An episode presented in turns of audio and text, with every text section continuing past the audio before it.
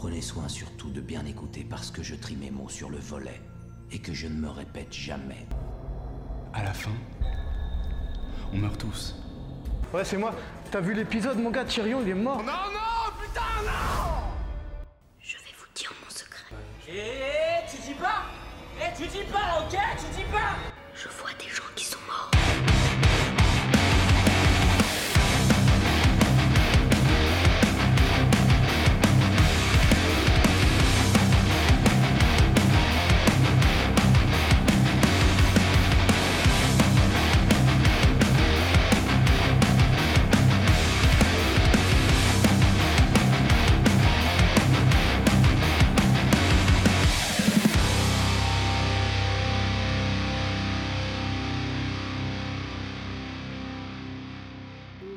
ça y est, t'as 50 ans Et ouais, Ça y est. 50 ans. Donc écoute, au moins, euh, c'est que... Alors moi, j'en suis très très très très loin.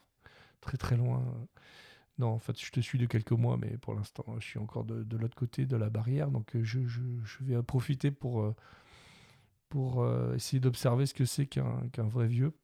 Oh, salaud. Donc, euh, bon, avec une espérance de vie entre 80 et 90 ans, etc. Bon, on va parler, on va être sympa, on va continuer à parler de crise de milieu de vie, mais bon, peut-être que tu l'as dépassé, je, je, je sais pas. je. J'espère que non, hein, j'espère qu'on pourra continuer à discuter comme ça longtemps. Euh, comment s'est manifestée euh, ta crise de milieu de vie euh, depuis qu'on s'est pas vu? Bah écoute, effectivement, j'ai fait là ma crise. Oui, là je mets mieux le micro, ça Voilà, va mieux là. quel bien ton micro. En fait, euh, je me suis mis au sport. ah d'accord. Donc tu vois, c'est là, c'est euh, pire que ce que je Ah, pensais. oui, oui, oui. Là, on touche le fond. Euh, je, je sais pas quoi te dire. Je suis, je suis sur le cul. Eh C'est c'est que- quel sport? Alors deux, je fais, je fais de la marche nordique. C'est quoi la c'est- Enfin, en fait, tu marches dans, tu fais les boutiques et il fait froid, quoi, c'est ça? Euh, alors non, c'est le truc où tu marches euh, avec les bâtons.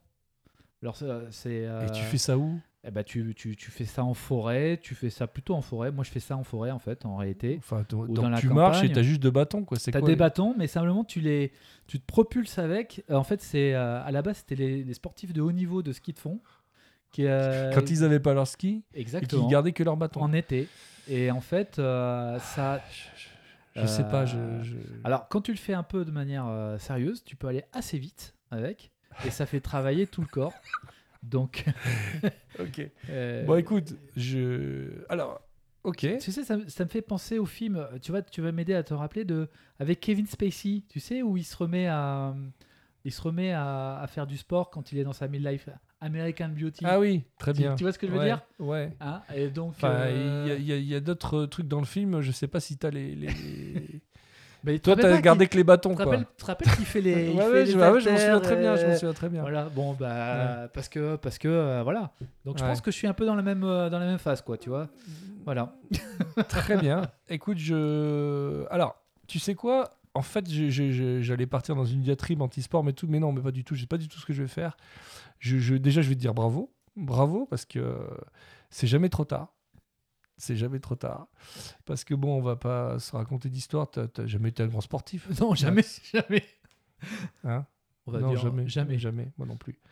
Euh, mais figure-toi que pour une fois, moi aussi, j'ai eu un achat compulsif et que peut-être on va pouvoir allier nos deux passions, enfin nos deux nouvelles passions, parce que euh, alors moi, euh, grâce à grâce à notre petite euh, euh, notre idée de d'enregistrer de temps en temps un petit truc entre nous. Euh, eh ben écoute, je, je, je, je me suis intéressé un petit peu à tout ce qui était sonore, les micros, les enregistreurs, etc. Et euh, eh ben écoute, j'ai acheté un, un enregistreur, un Zoom F2.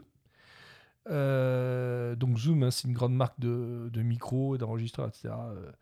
Euh, les professionnels connaissent, les amateurs aussi, euh, voilà. Donc moi je m'intéresse un petit peu à ça maintenant. J'ai regardé et alors figure-toi que je, cherchais le moyen euh, de pouvoir euh, enregistrer, alors avec toi j'espère, c'est l'idée, euh, mais euh, on the go comme on dit, tu vois, dehors, euh, au resto, enfin au resto quand il y en aura, si jamais on les réouvre, euh, en faisant de la marche nordique, euh, en, euh, en allant dans un magasin, voir tel ou tel truc, voilà, de faire un petit peu de, de- un enregistrement, on va dire, de terrain. Et donc je me suis intéressé, j'ai un petit peu regardé et j'ai découvert donc ce, ce- cet appareil qui qui a été annoncé il y a plusieurs mois, mais qui est sorti il y a- il y a- il y a à peine quelques semaines. Parce que dans ce milieu-là, on t'annonce toujours des trucs et puis euh, tu veux l'acheter euh, et tu es obligé d'attendre 4-5 mois euh, que ça soit mis en vente. hein. Ils envoient ça à tous les testeurs, les machins que tu peux voir sur Internet, etc., qui te donnent envie. Puis après, tu vois, tu es là, t'attends. Bon, bref, là, c'est sorti, ça y est, je l'ai. J'ai pu tester euh, 5-10 minutes d'enregistrement, mais vraiment rien, parce que je viens juste de le recevoir. Euh, et euh, c'est donc c'est un enregistreur avec un micro cravate. hein, euh, c'est un petit un petit boîtier, tu vois, relié à un micro cravate, euh, et qui utilise une technologie euh, qui est relativement euh, révolutionnaire. C'est ce qu'on appelle le 32 bits euh, à, vi- vi- à virgule flottante. Alors bon. Ouais, ça paraît un peu barbare comme truc. En fait, il y, a, quelques enregistreurs qui utilisent cette, euh, euh, technologie, que ce soit des enregistreurs euh, de studio, de table, ou des, enregistreurs comme ça, qui sont des enregistreurs mobiles de terrain que tu glisses dans ta poche.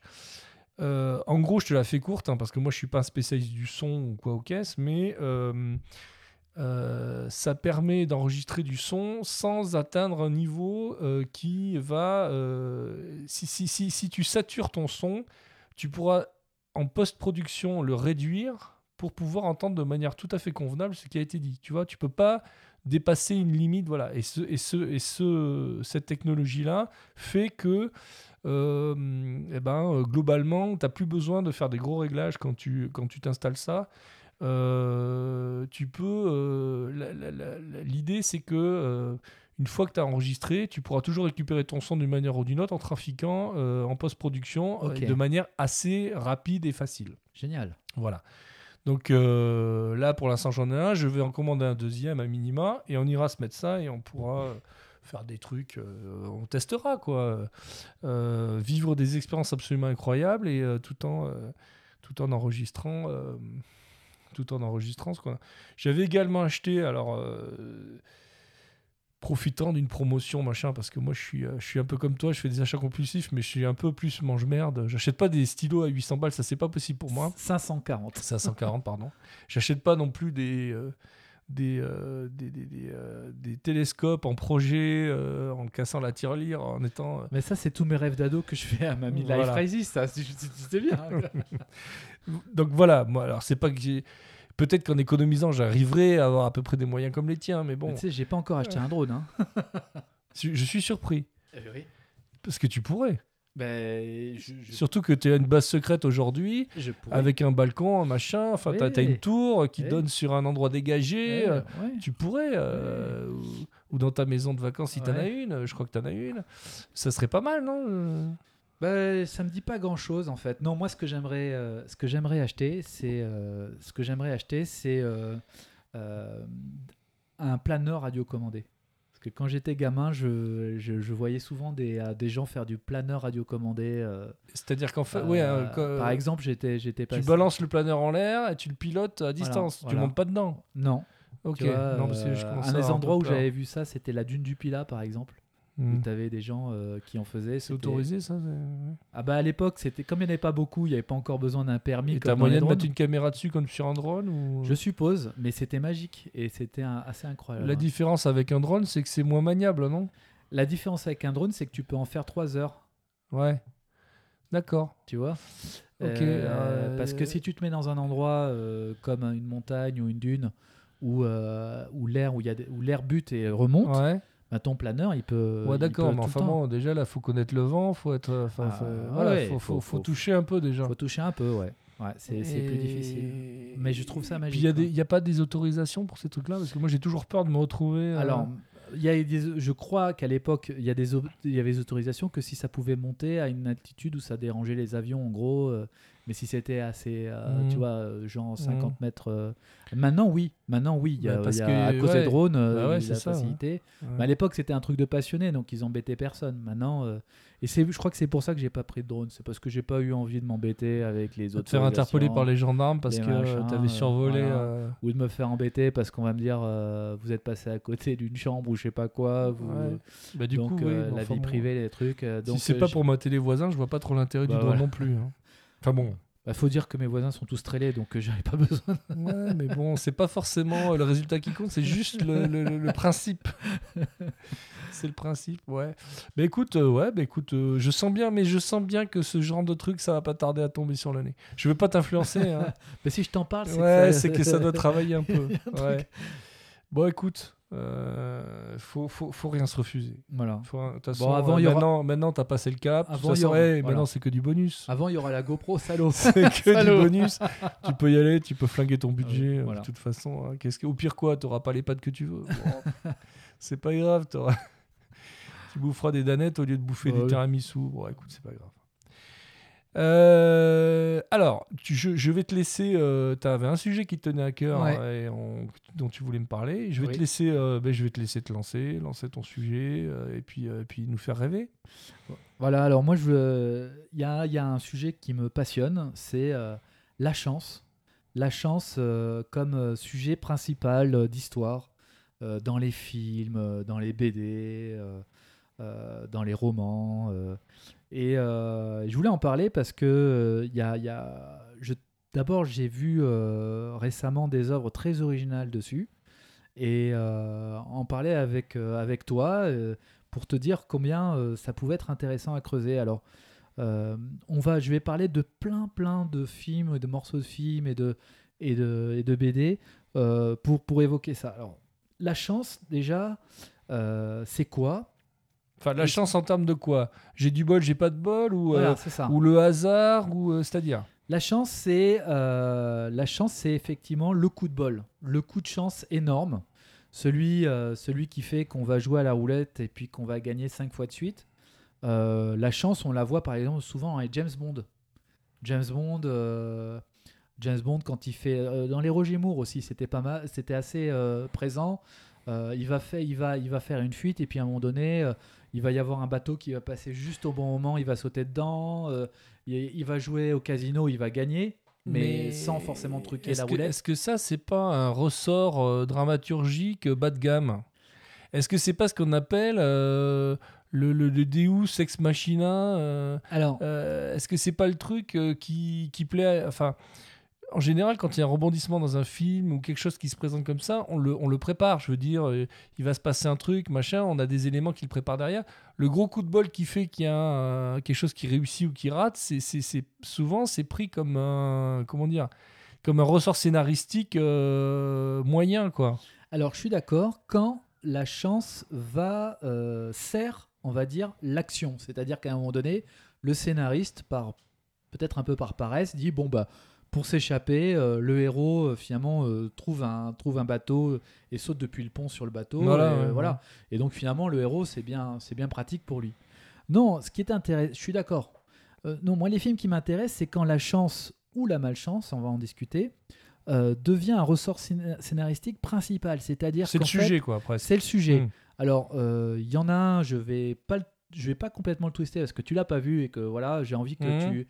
Mais c'est Match Point, balle de match, euh, dans un Woody Allen où euh, on n'est pas encore au cœur du sujet, mais ça commence à devenir intéressant. C'est euh, Match Point, c'est l'histoire d'un jeune ambitieux, euh, un Rastignac anglais, on va dire, qui qui essaie de monter dans la bonne société, anglais ou américain, peu importe, je me souviens plus, peut-être Mhm. américain, et qui et ça évoque l'idée que à un moment donné dans un dans un match de tennis, tu, tu sais, il y a c'est la balle de match et l'un des deux fait un échange et la balle devient lette, tu sais, Ouais. c'est-à-dire qu'elle est sur le filet, Mhm. l'autre a pas le temps forcément de courir Mhm. pour la et suivant le côté du filet où elle va tomber, euh, elle va être euh, balle Mhm. de match pour gagner le match ou pas. Et ça, entre nous, dans le sport, on adore quand ça se passe comme ça. Euh, L'exemple typique, c'est les, les tirs au penalty. Il y a rien de plus. euh, non, non, mais dans le sport, on euh, peut pas reprocher au scénariste d'avoir monté un truc Non. qui nous. voilà. Et donc il arrive à un moment donné où toute l'histoire est basée sur un acte de chance absolument amoral, ou pas immoral, amoral, gratuit, comme un tir au penalty, comme une balle de tennis. Et donc dans Matchpoint, effectivement, il arrive à un moment donné, je ne dirais pas quoi, un coup, un, un coup du sort qui fait que euh, tout se déclenche. Et, euh, et donc, euh, mais moi, ce qui m'intéressait, c'est d'aller plus loin et euh, de m'intéresser au film où la chance peut être manipulée. Alors, euh, les, les- les films qui nous passionnent comme ça, c'est par exemple les destinations finales. Mhm. Destination finale, Oui. c'est la mort qui manipule la chance ou la malchance.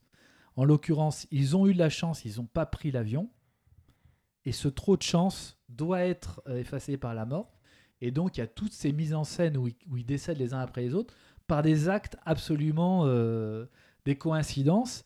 Et ça nous fait peur parce que c'est quelque chose qu'on ne maîtrise pas. Et on sent qu'à un moment donné, il y a une force contre ces personnes. Et le, le film d'horreur, ça, c'est- moi, moi le- je, Mm. je t'avoue que le premier Destination Finale m'a stressé Mhm. parce que j'ai trouvé que c'était euh, bien fait. Euh, le méchant n'était pas visible. Euh, un autre film que j'avais adoré sur la chance qui est manipulée, c'est un vieux film des années euh, 80, mais que je trouve excellent, probablement un des meilleurs films de thriller français, de Pierre Jolivet qui s'appelle euh, Simple Mortel. Ah oui, mais je l'ai vu, ça. Euh, Simple Mortel. Ouais, ouais. Si, si, ça me parle. Ouais, ouais. Et alors celui-là, je vais le spoiler parce que Ouais, vas-y, vas-y. Bah, De toute façon, euh, depuis euh, 1980, euh, le euh, mec qui a pas alors, vu ce film-là, tant pis pour lui. D'ailleurs, moi, je m'en souviens pas spécialement, mais enfin bon. Simple Mortel, c'est un film brillant, brillant, brillant, avec tourné avec euh, quasiment pas d'effets et qui fait très peur. Qui m'a fait très peur. Je sais pas s'il fait Mm. peur. euh. Et euh, même s'il a vieilli, je, je pense qu'il est euh, vraiment intéressant à voir. Alors, le scénario est le suivant. C'est un jeune chercheur universitaire en langue ancienne qui, à un moment donné, se met à, être, euh, à entendre des émissions dans cette soi-disant langue morte à la radio, à la télé. Et euh, d'abord, il se dit mais comment c'est possible de, de- comment c'est possible que cette langue qui est connue que par une poignée de gens soit parlée Quelle langue? Alors je sais plus, c'est une langue, Ouais. euh, c'est une, c'est une Ouais, vieille langue Une langue ancienne, ouais. Ouais. Mm. Et, euh, et donc euh, peut-être celtique ou un truc comme ça. Mais euh, et à un moment donné, cette langue lui donne des ordres. Fais ça, fais ci. Et sinon, des gens vont mourir autour Mhm. de toi. Il ne les fait pas, et ces gens commencent à mourir. Mm. Et donc ça, ça- là, il se dit mais qu'est-ce qui se passe quoi? Qu'est-ce qui se passe? Jusqu'au moment où il essaye de parler à quelqu'un, il fuit dans un champ, il essaie de parler à un agriculteur, et au moment où il va essayer de lui parler, il y a une, euh, une balle de fusil d'un chasseur qui euh, le tue euh, d'une balle en plein front. Et là j'ai vraiment flippé, je me suis dit mais quelque... et lui aussi, et là on se dit mais toutes les forces du hasard Mhm. euh, se, se liguent contre lui. Et pour finir, en fait, le, le thème du film, c'est euh, que une force, on ne sait pas si ce sont des aliens ou en tout cas une force extérieure à la Terre, euh, lui, lui, lui dit il faut que tu exécutes ce que je te dis, sinon toute la Terre va périr. Mm. Et donc c'est pour ça que ça s'appelle simple mortel, parce Mm. que ce simple mortel doit faire des choses absolument horribles Mm. pour sauver la Terre. Mais euh, et donc il est pris dans sa conscience et, euh, et donc c'est bien flippant parce qu'on ne voit jamais jamais le méchant. On ne voit le méchant ou la méchante ou la force ne s'exprime que par ses voix et que par ses actes de hasard et de chance et de malchance, et surtout de malchance. Mm. Donc là, déjà, moi, j'étais accroché. Et puis, euh, j'ai continué euh, de, de- Mais on n'était pas encore au cœur. Alors, il y avait un autre film sur euh, des gens qui jouaient à la roulette russe et qui se Mhm. tiraient dessus. Je me souviens plus de ce film. Il Mm. vient que maintenant, mais il faudra qu'on en parle. Qui était assez intéressant aussi, où c'était des joueurs qui, qui jouaient à la, à la- à la roulette russe. Et puis finalement, on va arriver aux, aux- aux quatre, aux quatre euh, œuvres que j'ai apportées d'ailleurs avec moi dans le studio et Mhm. que j'ai joué de parler. La première œuvre, c'est euh, Poker Dame. Euh, Celle-là, je ne l'ai pas apportée, mais tu Mais la oui, connais. je l'ai- je évidemment La- dans ma Last Call de bibliothèque. Tim Powers Mm. où là, on a des gens qui manipulent la chance. Donc là, ça Mm. commence à devenir intéressant. Mm. Et euh, Tim Powers, qui est brillant, Il faudra faire une spéciale Team Powers, Ah hein, oui, parce oui. qu'évidemment, euh, il est brillant. tout le monde adore pas, hein Oui. mais moi j'adore aussi. euh, Tim Powers, disons que le style les voix d'Anubis, Ouais. euh, sur des mers plus, voilà, mers plus ignorées, euh, J'en ai un autre en deux tomes là, ouais. je me souviens plus le Mais il y, a- a- en a d'autres gé- géniales. Il y en a une il- Bon, bref. Et donc là, je vais te parler juste de Poker Dame. Et donc, donc dans Poker Dame, on est d'accord, les joueurs, les, les joueurs, en manipulant les cartes qui elles-mêmes font référence à d'anciens rites, mhm. Manipulent la chance. Et en particulier, si tu perds contre un autre joueur, tu lui voles sa chance. Hmm. Et là, on arrive à un point où là, ça commence à devenir très intéressant parce que euh, la chance devient à ce moment-là un élément moteur. Et c'est la chance là, c'est pas la malchance. C'est-à-dire perdre ta chance, c'est avoir de la malchance, mais la gagner, c'est avoir de la chance. C'est donc gagner plus souvent au loto, gagner Mm. plus, euh, avoir des actes à un moment donné qui se passent, des, des fusils qui vont s'enrayer au moment où on va vouloir te Mm. tirer dessus. Je trouve ça passionnant, moi, Mm. c'est- comme ressort dramatique. Et euh, donc dans Poker Dame, il n'y a pas que ça, puisque à un moment donné, les cartes servent aussi à prendre la place ectoplasmique euh, des gens. Mais je sais pas si tu te rappelles, mais il y a des scènes en fait où en gros, quand la chance se met à être manipulée, euh, les éléments aléatoires cessent de fonctionner. C'est-à-dire qu'en particulier, la fumée, la fumée Mm. tombe, euh, la, euh, se met, la fumée de cigarette se met à, Mm. à être droite, par exemple. Il y, a, il y a un certain nombre d'éléments qui indiquent que le hasard n'existe plus Hmm. et que tout, tout a l'air d'être synchronisé. Donc Mm. euh, cette ambiance-là, je l'adore. Je sais, je peux pas te l'expliquer, Mm. mais je, euh, c'est un peu ce côté. Moi, j'adore le fantastique et j'adore quand notre euh, notre monde réel a ce twist, comme Mm. dans Simple Mortel, comme ça. Donc on continue, on continue l'explication. Il y a ensuite la série des histoires secrètes. Alors ça, c'est une série de BD en 33 volumes qui a un, un scénariste attend. Alors je, la sors et je te la montre. Ouais. Qui est un scénariste euh, qui a pour moi un des meilleurs scénaristes de bande dessinée français, qui en plus un, j'ai lu des interviews qui est un, un tâcheron du scénario, mais un tâcheron dans le sens positif. C'est un, Mm. c'est un Il produit. il produit, il produit, il produit, mais il est très très bon. Il s'appelle Peco, P-E-C-A-U. Et donc en fait, il avait commencé à parfaire une série qui s'appelait Les Arcades. Et elle était tellement bonne qu'il s'est dit, je peux peut-être en faire une vraie. Donc là, il y en a déjà pas mal de tonnes, hein, au moins 8 tomes, je crois. Et euh, les arcades secrètes. Et finalement, de cette série, il a, il invoqué l'histoire secrète.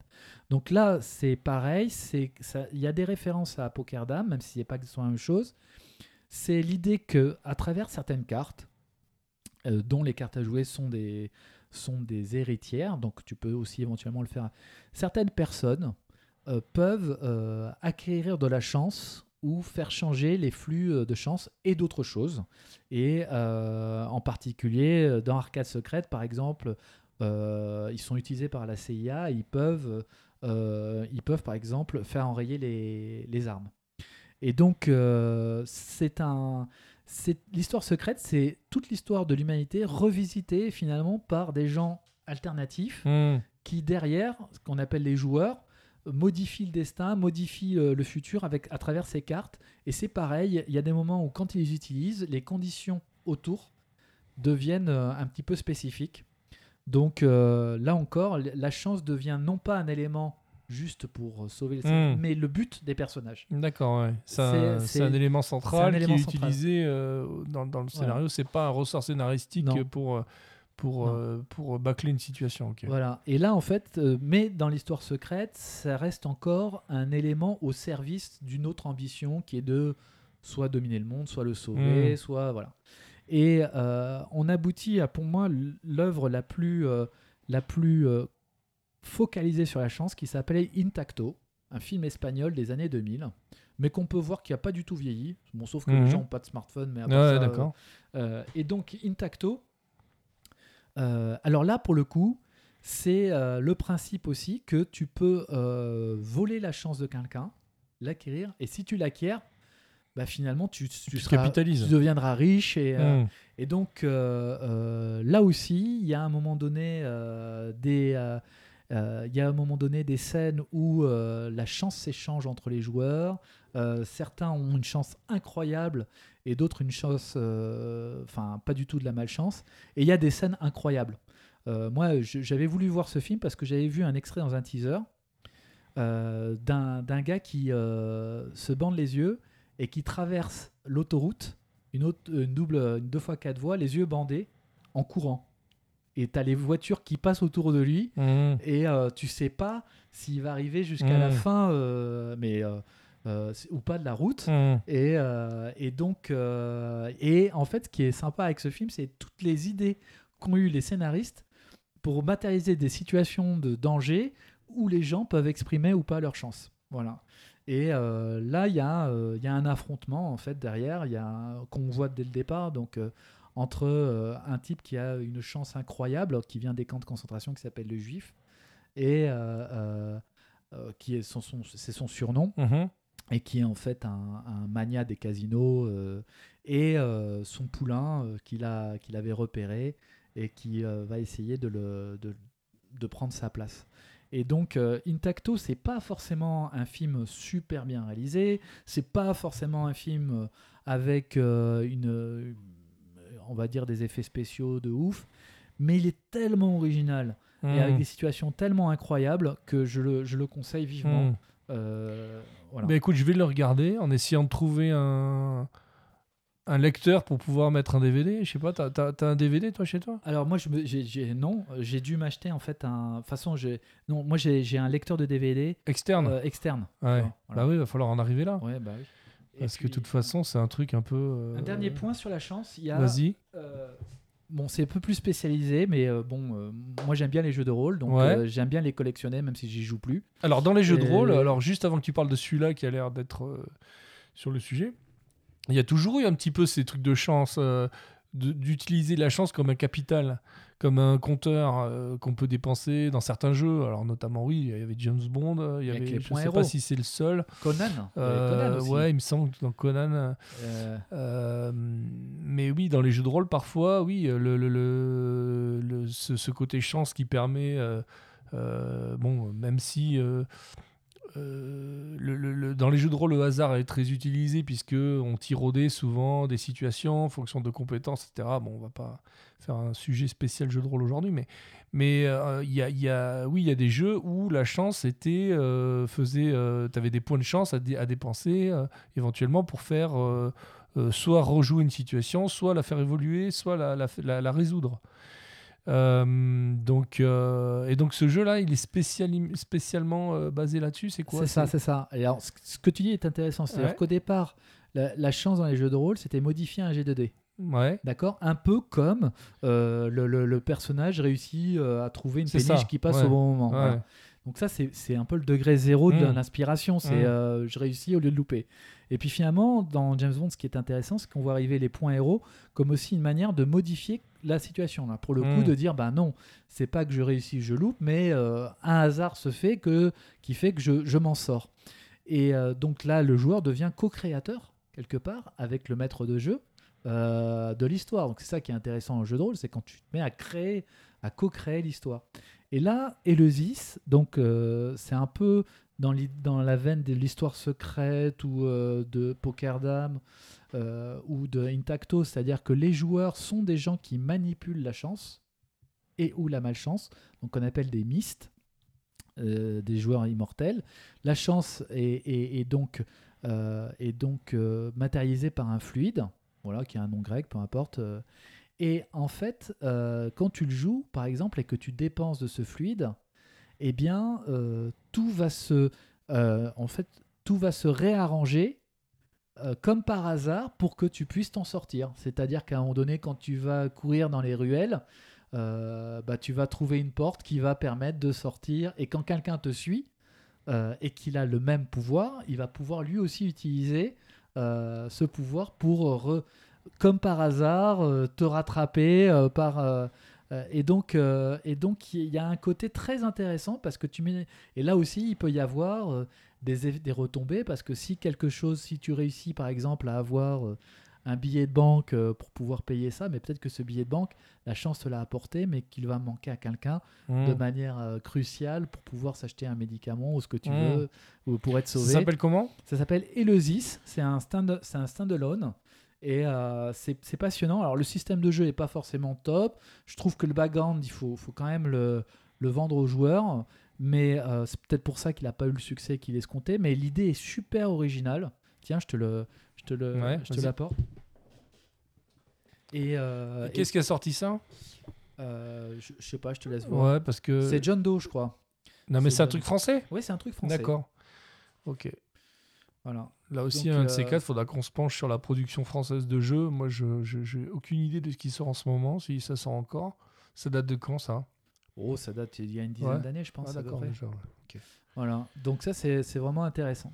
Donc voilà, donc ça, c'était un peu mon sujet sur la chance et la malchance. Bah écoute, ouais, c'est intéressant. Dans, euh, Bon, après, euh, je, je vais être un spécialiste une fois que j'aurai lu euh, l'histoire secrète et, et je rejette un coup d'œil à ce jeu. Puis je vais peut-être relire Pokerdam parce que je me souviens très bien de Voix d'Anubis, je me souviens très bien de. C'était lequel où il y avait Byron là avec les.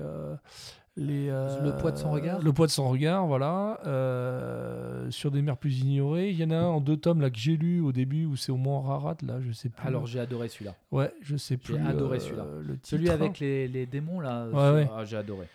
J'ai adoré. Donc voilà, moi pour l'instant, les Vodadubis, ça reste mon numéro 1. Mais bon, il faut que je relise Pokerdam. C'était pas mal, Pokerdam aussi. hein. Alors, moi, je, je- je t'avoue que Team Powers, il y a- dans tous les Team Powers, à un moment donné, il y a toujours un moment où j'ai envie de décrocher parce Mhm. que euh, la- ça se ralentit trop. Mhm. Euh, et euh, je, je c'est voilà. Mais euh, et Si Poker- Team Powers nous écoute, voilà, le prochain, prochain bouquin Faut- que t'écris, essaie de faire un. de- voilà, coupe au milieu là. Fais, Voilà. voilà, Mais en enlève, fait- le, enlève le gras. Je pense que je pense qu'il y aurait 10 à 15% à enlever. Mais par, et Pokerdam, c'est la même chose. Hein. Pokerdam, à un moment donné, ça démarre sur les chapeaux de roue, immédiat reste, comme je disais lors des épisodes précédents, j'adore ça. Puis à un moment donné, tu sens que ça s'essouffle un peu. Et heureusement, euh, l'intrigue est tellement bien et tellement posée que tu as envie de voir la fin. Donc euh, accroche-toi sur Pokerdam aux deux tiers. D'accord. Alors moi, Euh, moi, quand tu as soulevé le sujet, la chance, etc., moi, je- moi j'avais pensé à un truc, mais qui du coup est complètement hors sujet. J'avais pensé au bouquin de Nassim Taleb, là, Nassim Nicolas Taleb, là, sur le signe noir, euh, qui du coup c'est pas de la fiction, c'est pas voilà, c'est plutôt un essai, on va dire, sur les grands événements euh, euh, issus du hasard qui bouleversent la vie des gens.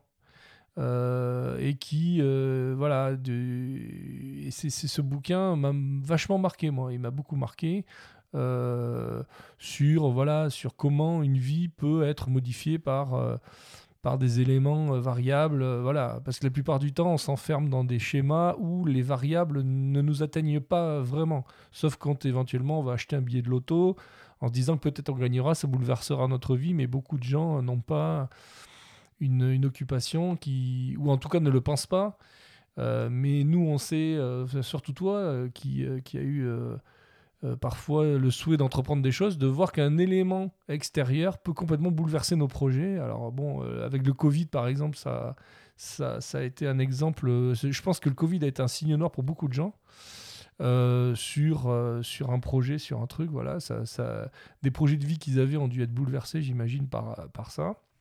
Mais bon, voilà, il, dé- il développe beaucoup sur euh, la différence entre un restaurateur qui de toute façon pourra jamais vendre plus de plats qu'il n'a de place dans son restaurant et, euh, un auteur de livres qui lui euh, euh, peut vendre trois bouquins ou en vendre des millions.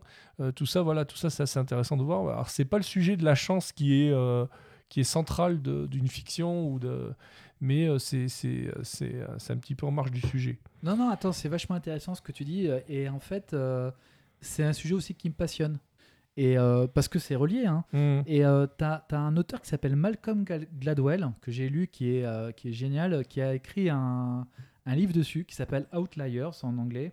Je- on trouvera, on mettra en référence euh, le, le- le- parce qu'il est traduit en français et qui dit en fait et qui parle de ça. Et par exemple, comment la chance a influencé le, le championnat de hockey américain. Incroyable. Euh, Mhm. Canadien. Mais c'est le même. Mhm. En fait, ils ont, ils ont remarqué à un moment donné que. euh, il a remarqué, ou, euh, ou il le citait comme exemple dans son, dans son, dans son livre, que tous les, tous les meilleurs joueurs canadiens, tous les meilleurs joueurs canadiens étaient. Alors, tous, on va dire les deux tiers, ce qui est énorme, euh, étaient tous nés pendant euh, les cinq premiers mois de l'année. Mm. Alors pourquoi? Pourquoi euh, tous les joueurs euh, qui étaient les meilleurs étaient nés de janvier à mai, euh, ou alors les deux tiers, trois quarts même Mhm. en première division Euh, qu'est-ce qu'ils faisaient hein? Et donc, en fait, euh, la solution, elle est, elle est toute bête, mais comme quoi il fallait. la chance intervient pour le sport au Canada. C'est que tout simplement, les, joueurs, les jeunes, quand ils commençaient à jouer au Canada, au hockey, les premiers, c'est vers 6, 7 ans, euh, 5, 6, 7 ans. Bon, même si c'est gentil, euh, c'est. Voilà, ils étaient ils- plus costauds que les copains de la classe. et, ça? et à cet âge, 6 mois d'écart de croissance, ça compte énormément. Donc, comme ils étaient plus costauds, plus rapides et mieux Ils coordonnés, quoi. le- l'entraîneur disait t'es meilleur et il prenait confiance en eux. Et comme il prenait confiance en eux, ben, le- l'entraîneur s'occupait plus d'eux. Et à la fin, eh ben, il dominait les autres alors que en fait, c'était juste 6 mois d'écart. Et euh, à tel point que d'ailleurs, je crois que la, la Ligue de hockey euh, euh, canadienne a dû faire des, des demi. des demi-classements par tranche de 6 mois pour les jeunes pour lutter contre ça. Donc la chance, la chance. Si tu es né de janvier, euh, voilà, il y a plein de, il y a, y a plein d'exemples comme ça. Les lettres alphabétiques aussi pour les les, euh, les jeunes à l'école à notre époque. Mhm. Bah, si ton si, si ton nom était entre A et F, bah, Mm. tu étais plus amené à, à réciter en premier Mm. que, que les autres et donc a priori euh, tu devais plus travailler et donc euh, à la fin tu étais plus avantagé que celui dont le nom se terminait par euh, Par Z. par Z. voilà, enfin, ok, commencer, ouais. par, commencer par Z plutôt. Voilà. ça marche. Bon, moi, il y avait un sujet sur lequel je voulais, euh, alors non pas m'exprimer, mais réagir par rapport à ce que, ce qu'à ton avis à toi, euh, que je connais pas complètement. Euh, alors, euh, on a eu euh, il y a quelques, il y a maintenant quelques semaines, hein, un- une annonce de, WhatsApp, WhatsApp, Facebook et compagnie, qui expliquait donc que des nouvelles conditions d'utilisation li- élargiraient les possibilités de la société, donc c'est Facebook, hein, je crois, de euh, récupérer des données d'une manière ou d'une autre euh, de, des utilisateurs euh, de WhatsApp. Et ça a créé une réaction immédiate de beaucoup de gens qui ont tout de suite dit non mais ça ne va pas du tout, moi j'ai quitté WhatsApp. Et qui a orienté donc une partie de la clientèle, alors je ne sais pas où on en est exactement, mais qui a orienté une partie de la clientèle vers d'autres produits similaires, enfin similaires oui et non, puisque du coup ils vont vers des produits garantissant la, la, la, la confidentialité euh, des données. euh, enfin, en tout cas, euh, une confidentialité affichée par ces, par ces, par ces applications pour, euh, pour récupérer la clientèle. Voilà. Alors, moi, je voulais savoir, parce que toi, dès le début, tu m'as envoyé un message en disant voilà, euh, inscris-toi à tel ou tel truc, euh, parce que euh, moi, WhatsApp, ça va plus. Alors, moi, je trouvais que justement, j'étais en train de me dire mais qu'est-ce que c'est que cette surréaction, ce délire collectif là Parce qu'en plus, j'avais l'impression, mais là, tu vas, tu vas m'en dire plus, parce que moi, je suis pas spécialiste de tout ça. J'avais l'impression que ces changements n'allaient pas spécialement affecter euh, l'Europe, même si depuis j'ai vu des, petits documents euh, qui disaient que le RGPD euh, ne, bloquait rien sur cette histoire. Alors voilà, fais-moi un petit peu l'histo- l'historique et puis convainc-moi de me barrer de WhatsApp parce que bon, c'est quand même pratique WhatsApp. Alors, tous les réseaux sociaux, tous les moyens de communication ont un côté pratique et c'est pour ça qu'ils réussissent, mais il faut savoir quel est le prix de ce côté pratique. Et euh, après, on pourra discuter de la gratuité parce qu'à un moment donné, se Oui, alors ne me sors pas, ne me sors pas le si c'est gratuit, c'est toi le produit. hein, Mais si, c'est ça. C'est bien sûr que c'est ça. Euh, ce qui- il il s'avère qu'en fait, euh, nos données personnelles sont. Signal, c'est gratuit, Signal. ouais, et c'est ça le sujet. C'est qu'à un moment donné, ça ne ça pourra pas être gratuit longtemps. Mais quel est le business model? Mais en tout cas, du côté de, de, de- de WhatsApp, WhatsApp derrière, c'était en fait partager les données avec Facebook. Alors, depuis, euh, ils ont modifié leur communication, mais j'estime que c'est pas nous qui avons mal compris, Mhm. c'est eux qui ont mal communiqué. À un moment donné, il Mhm. faut remettre les choses à leur place. Si les gars te font signer une nouvelle Déjà, on peut pas condition, voir euh, nous, hein. euh, donc, euh, à un moment donné, il y a eu quand même plusieurs fois des, euh, euh, des rumeurs. C'est pas que la première fois que WhatsApp passerait payant. Je te rappelle que normalement, au bout d'un an ou deux, il devait passer payant. Mm. Euh, Mais ils ont avant, av- avant Facebook, non? Oui, oui, même. euh, C'était avant c'était avant qu'il soit Oui, racheté. euh, ouais. il me semble que ça avait été évoqué. Et ils n'avaient pas réussi parce que les gens disaient je veux pas payer pour WhatsApp. Ça, ça peut se discuter d'ailleurs. Pourquoi est-ce qu'ils veulent pas payer pour Bah WhatsApp ouais. Ainsi de suite. Et puis oui, c'est vrai qu'à un moment, il Euh, va falloir juste se dire, euh, on a un service, comment on le rétribue Bah quoi. oui, bien sûr. Ouais. Quand tu as un abonnement téléphonique pour ton mobile, tu le payes. Mm. Et donc, et donc à un moment donné, tu, nos données sont, sont aspirées. Bon, euh, Alors vous- quelles données? Mais par exemple, euh, là, l'occurrence était, il y avait des rumeurs sur la liste des contacts qui, euh, qui étaient Ouais. euh, aspirées par euh, Facebook. Après, ce que Liste eux- de contacts que la plupart des gens mettent en public sur Facebook. Oui, mais ça, ça après, attention. Il y a ce que tu mets en public et après, il y a comment c'est exploité. Mhm. Moi, le risque que je dis est le suivant c'est qu'à un moment donné, si sur toi, sur moi, cher Paul, nous avons des gens qui agglomèrent des datas, l'important, c'est pas une data, que on ait comme contact un tel ou un tel, c'est pas Mhm. grave. Mhm. C'est qu'à un moment donné, il y a une base de données où qui disent cette personne, même sans notre euh, nom prénom, hein, même Mhm. sans dire que c'est Paul Resnick. Mais cette personne connaît tous ces gens-là, à à peu près tel âge, habite là, a telle et telle occupation, va surfer sur tel et tel site, et ainsi de suite. C'est là où à un moment donné se constitue un danger réel sur notre liberté, sur la vie privée, sur la possibilité ou pas euh, bah, de te faire chanter parce que même si personne, euh, enfin même si t'es pas, je veux dire, même si t'enfreins pas la loi, tout le monde a des défauts, tout le monde euh, à un moment donné a une sphère privée où il Ah a- oui, non, mais il y a et, pas- et puis même, même des fois, tu peux être très bien dans la loi et malgré tout être condamnable moralement. Mhm. Donc euh, même si tu n'as pas à te reprocher d'avoir enfreint la loi, on, peut, on, va, on va pouvoir dire oui, mais telle personne, par exemple, euh, dit qu'il est euh, écolo et de l'autre côté, regardez, euh, c'est un épouvantable pollueur. Donc en fait, ça donne, ça donne la- la- la- tu deviens la, proie possible de, de- de toutes les pressions quand on, quand Mhm. dans la vie privée. D'ailleurs, c'est l'histoire des totalitarismes. hein, c'est ce qui se passait en, en URSS. C'est quand tu n'as plus de vie privée, ben, tu deviens la, la, proie. Et donc, ce qui se passe, c'est qu'aujourd'hui, à travers la publicité, ces bases de données sont, sont faites. Il faut savoir qu'aujourd'hui, il y a tout un, tout, un, tout un business autour de la publicité qui fait qu'il y a des euh, vendeurs de data. D'accord? Non, mais et, et, et, donc, il faut bien les agglomérer. Et ça vient des, je- des je WhatsApp. je suis d'accord. La différence entre. euh, Enfin, sauf à être le dernier idiot qui comprend rien, on sait tous, euh, on sait tous qu'on profite de systèmes euh, qui sont pour certains payants, mais beaucoup sont gratuits. Beaucoup de systèmes sont gratuits. Les systèmes les plus puissants aujourd'hui sont des produits gratuits. Euh, Google, c'est gratuit, machin. Bon, à chaque fois qu'on fait euh, à chaque fois qu'on qu'on fait la moindre recherche, qu'on valide le fait qu'on puisse euh, savoir notre localisation ou quoi que ce soit, on sait que ça va être exploité au final, mais on se dit que c'est euh, c'est peut-être moins. Alors je sais pas, on se doute bien que tous ces gens-là font pas de l'humanitaire euh, et que c'est fait pour gagner de l'argent. Bon, Oui. gagner de l'argent qui est pas forcément. euh, euh, enfin, c'est un sujet. Euh, oui, les infos que je vais donner vont servir à payer de la pub, etc. Ce qui me permet de profiter d'un service gratuit. Et au final, et même il y a même certaines personnes qui disent, moi je suis bien content que euh, que on me propose des pubs ciblées parce que oui, moi ça m'intéresse de savoir, un peu comme quand on utilise quand on utilise Amazon ou quoi.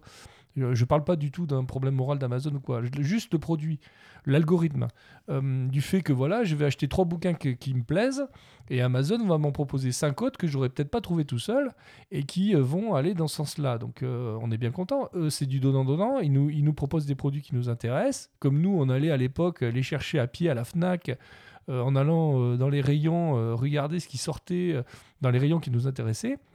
Aujourd'hui, on nous, on nous tease, on nous envoie des produits dans le but de nous les vendre, bien évidemment. Mais, euh, mais ça nous donne aussi euh, des idées d'achat qu'on n'avait pas avant et qu'on a peut-être euh, qui peuvent nous inspirer. Après, euh, il y a, oui, il y a des gens qui sont favorables à avoir de la publicité ciblée. Voilà. Beaucoup, oui. à- et à la fin, toi, t'achètes, t'es content d'avoir acheté, et on est content d'avoir vendu, forcément, puisque le but, c'est quand même de te, de te prendre, de te, de pas te prendre ton argent, mais enfin de profiter de ton argent d'une manière ou d'une autre. Mais si, si le système, euh, voilà, c'est quand même pas pareil que d'avoir un, un gouvernement euh, qui, euh, qui va utiliser les données pour te mettre dans un camp de travail ou quoi parce que tu as telle ou telle orientation. Voilà, c'est pas pareil. Je veux dire, le, le, fait de le fait d'avoir une logique commerciale derrière, c'est pas le commerce n'est pas complètement n'est pas que immoral quoi. Alors, que les gens, dans leur ensemble, aiment recevoir des publicités ciblées, tu as tout à fait raison. Parce que sinon, il n'y aurait pas autant de gens sur Facebook et sur les autres réseaux sociaux. Et euh, on ne peut pas le nier. On ne peut pas le nier. Mais, Mais, enfin, sachant que le fait d'être sur Facebook, le but du jeu, c'est pas forcément d'avoir des pubs. C'est euh, d'avoir des copains, de, de, de voir ce que la photo de vacances de Gisèle euh, qu'on a rencontrée, euh, qui était notre ancienne collègue, qu'on voit plus, mais on la voit quand même un peu à travers machin. Enfin, je veux dire, c'est c'est avant tout. Euh, moi, je fais une différence entre WhatsApp, qui est un produit de communication, euh, de messagerie, machin, et Facebook, qui est une, on va dire, une vitrine pour chacun d'entre nous, si on a envie. hein. Moi, moi, ça me, je, je, je suis pas très moi, j'y suis pas. Facebook, mais, euh, mais, mais de, de pouvoir, euh, voilà, ou Non, alors, je, je- je- je- mais évidemment qu'il y a des effets positifs, sinon les gens ne les utiliseraient pas. Les familles éclatées qui vont pouvoir communiquer entre elles. euh, Il y a, y a- il y a, euh, Non, mais je veux dire, pas que dans les problèmes le, intergénérationnels. pas que dans le service rendu, euh, aussi dans le côté pub, quoi. Oui, alors Mm. dans les pubs, c'est vrai que Amazon, c'est vrai que même euh, quand tu veux acheter un bouquin, c'est compliqué. Netflix, tout le succès Netflix, c'est ça, hein, c'est l'algorithme Ouais. qui te met les, les, Ouais. les- les Et sujets. la, hein. la clarté de la plateforme, ouais. Euh, mais pour moi, alors autant à point de vue d'un point de vue indi- individuel, je comprends et moi ça me fait plaisir aussi. Mais après, au bout d'un moment, j'en vois vite les limites. C'est-à-dire qu'à un moment donné, ça t'enferme. Ça t'enferme dans un secteur. C'est-à-dire que moi, quand je vais sur YouTube, maintenant, ça ne me propose plus. D'ailleurs, c'est vrai que euh, tout de Qu'est-ce que tu as déjà vu dans la même veine? Voilà. Alors, Et attends, juste terminer sur ça. Ouais. Et alors, autant d'un point de vue, alors éventuellement, alors du coup, ça crée le complotisme parce que du coup, les gens qui aiment les complots, oui, ça te... euh, tu on va te proposer C'est sûr des. que ça va pas t'ouvrir l'esprit, mais bon, ça, c'est une question de réglage. Ça crée, C'est une question ça de crée l'enfermement des gens aussi parfois dans des idéologies euh, politiques, Mmh. Ouais, c'est vrai. religieuses, ainsi de suite. Parce qu'au bout d'un moment, t'es plus, tu ne reçois plus que ça comme fil, sachant qu'il y a des gens qui, à la fin, n'ont plus que les news que par euh, Twitter, euh, Mm. Facebook euh, et ça, quoi. Donc en fait, ils ne vont même pas voir les, les sites de médias entre guillemets généralistes. Et alors ça, pour moi, c'est la clusterisation de la, po- de la société. hein. C'est-à-dire qu'à un moment donné, tu as les gens qui se reconnaissent entre eux, qui portent le même langage. Et euh, même nous, avec nos, nos séries, et, nos, et on en fait partie, hein, on clusterise Mm. un peu quelque part. Et, euh, et donc, à un moment donné, ça t'empêche aussi, euh, finalement, le hasard heureux. Il y a un beau, un beau nom qui s'appelle la sérendipité, que j'aime bien, qui, à un moment donné, de pouvoir tomber sur un livre Ouais, qui te plaît dans une librairie qui correspondait pas exactement à ce que tu voulais lire, mais tu dis mais pourquoi pas Parler avec un vendeur qui va dire mais tu vois Mais après, c'est une question de, c'est une question de réglage. Euh, si euh, un jour, je sais pas, pour telle ou telle raison, parce que c'est pareil, la, la quantité de choses que tu peux acquérir ou euh, suivre en ayant une certaine idéologie, elle est, elle est, au bout d'un moment, elle est, elle est réduite. Euh, une fois que tu as lu tous les bouquins de Tim Powers, euh, qu'on t'a proposé, parce que tu as acheté euh, Pokérdam, on va te proposer euh, les voix d'Anubis, au bout d'un moment, on va peut-être on va peut-être considérer que c'est intéressant d'élargir un peu l'algorithme. Et après, en fonction de, comment jusqu'à quel point il est élargi, peut-être que ça va t'amener vers d'autres choses. Euh, la différence, on parlait dans l'épisode précédent des différentes plateformes de- de streaming, tu l'as abordé, je trouve que tu as parfaitement raison. La grosse différence que je vois entre Netflix et par exemple euh, euh, et par exemple Prime Video, c'est que euh, l'algorithme de, suggestion de Netflix est bien meilleur que celui de Prime Video et ils arrivent bien à cibler en fonction de ce que tu as regardé ce qu'ils peuvent te proposer et c'est relativement bien fait et après une fois que tu as déroulé tu as d'autres propositions. D'accord? Alors que j'ai l'impression que d'autres plateformes et c'est peut-être pas dû qu'à des choix d'algorithme mais c'est aussi dû au catalogue euh, s'il est large ou pas euh, Canal Plus va me proposer en priorité euh, les derniers trucs qu'ils ont envie de te vendre. Tu vois ce que je veux dire? La dernière série Bah qu'ils oui. ont sortie, ils vont essayer de te la vendre à fond. Euh, Netflix aussi, parce que tu as toujours des pages de, de. Mais je trouve que le, le, le- le- le- le- le- le- les, les partis pris sont, sont mieux calibrés, parce que moi, je me sens mieux. Je, trouve que l'offre est plus faible en ce moment sur Netflix, mais que leur, euh, leur plateforme et leur euh, algorithme est meilleur, je trouve. Et, et- et- le choix que doit faire un vendeur comme. euh, alors bon, Amazon, je suis désolé, bon, on va parler d'Amazon parce que c'est quand même le, le- le leader, que ça soit bouquin, film, enfin tout. Le fait de te. Les propositions qu'ils font sont souvent inspirées, je trouve. Euh, et te donnent, peuvent te donner envie. euh, euh, de- de- de- d'élargir ce que, ce que tu as déjà euh, commencé à, à aborder comme sujet de livre ou de machin. Je trouve que c'est assez bien fait. Voilà. Après, je, je pense que c'est une question de réglage, moi. D'enfermer les gens ou pas. Après, moi, ce que je te dis juste, c'est que se pose un autre problème. Et euh, au-delà de ça, je suis d'accord avec ce que tu dis. Mhm. Euh, bon, d'abord, un, on va pas vers ça parce que euh, on va parler d'intelligence artificielle. Entre guillemets, euh, si on lit un peu euh, et qu'on voit les, les différents euh, spécialistes, euh, on n'y est pas du tout à l'intelligence Mm. vraiment sentiente, Mm. complètement consciente et tout. On est plus. C'est quoi l'intelligence artificielle aujourd'hui? C'est un système de classification. hein. Ouais, sûr, J'envoie ouais. plein de photos de chats, je dis pas ce que c'est qu'un chat, Mhm. et ça reconnaît les chats. Enfin, Mm. voilà, c'est, on en est là hein, quand même. hein. Et donc en fait, ils cherchent surtout des datas pour classifier, extraire. Donc l'intelligence artificielle, ça classe et ça clusterise. Donc en fait, on va aller vers un monde où en fait euh, les contraintes, va mettre une contrainte sur l'intelligence artificielle. Tu rentres dedans des trucs et tu vois, on ne maîtrise plus ce que ça fait. Donc euh, si on donne comme objectif de te refiler euh, ce que tu aimes, il n'y a pas de limite. Y a, tu peux pas dire intelligence, oui, mais garde 20% de... Non. Enfin, c'est... euh, voilà. Non, mais tu peux dire à, tu peux dire à l'intelligence artificielle propose-moi euh, 60% de choses que tu sais que je vais apprécier de manière sûre et élargis sur 40% de choses que je peux avoir envie de découvrir. Ouais, mais le capitalisme, c'est pas ça. hein. Mais, oui, mais y il y, a- il y a un capitalisme, intérêt commercial. Le capital. D'ailleurs, t'as qu'à voir. On, on a, au contraire, ils ont, ils ont essayé euh, une, une, une success story comme Criteo, euh, la boîte qui a été euh, Moi, les trucs qui finissent en euh, euh, Criteo. Non, mais celle-là, hein. c'est un, un des leaders mondiaux euh, créé par un Français ah, sur, bah, De toute façon, euh, EO, c'est français. sur le re- re- retargeting des gens. C'est-à-dire que quand tu vas sur un site, de, quand tu vas sur un site de, euh, de micro. euh, Zoom euh, et que tu aimes bien le micro et qu'ensuite tu vas sur Amazon ça va te proposer le même micro que tu vas Mm. aller on l'a tous vu on l'a Oui, tous bien sûr. ça. ouais, ouais. Donc en fait, c'est l'inverse. C'est que et, la théorie derrière, c'est que plus tu exposes quelqu'un à la même chose, et plus c'est le, le principe des pubs à répétition, et plus il va acheter. Donc on n'est pas du tout dans l'idée de, de- de- de faire quelque chose de nouveau. Donc ça, c'est le premier point. D'ailleurs, je fais une petite aparté euh, rigolote. Tu vas dire que je suis complètement fou, mais moi, j'ai- moi je, je me suis amusé à faire une expérience personnelle euh, très marrante qui m'a fait remonter le temps. Est-ce que tu te rappelles, euh, il y a fort fort longtemps, quand on était ado, donc dans les années 80, quoi.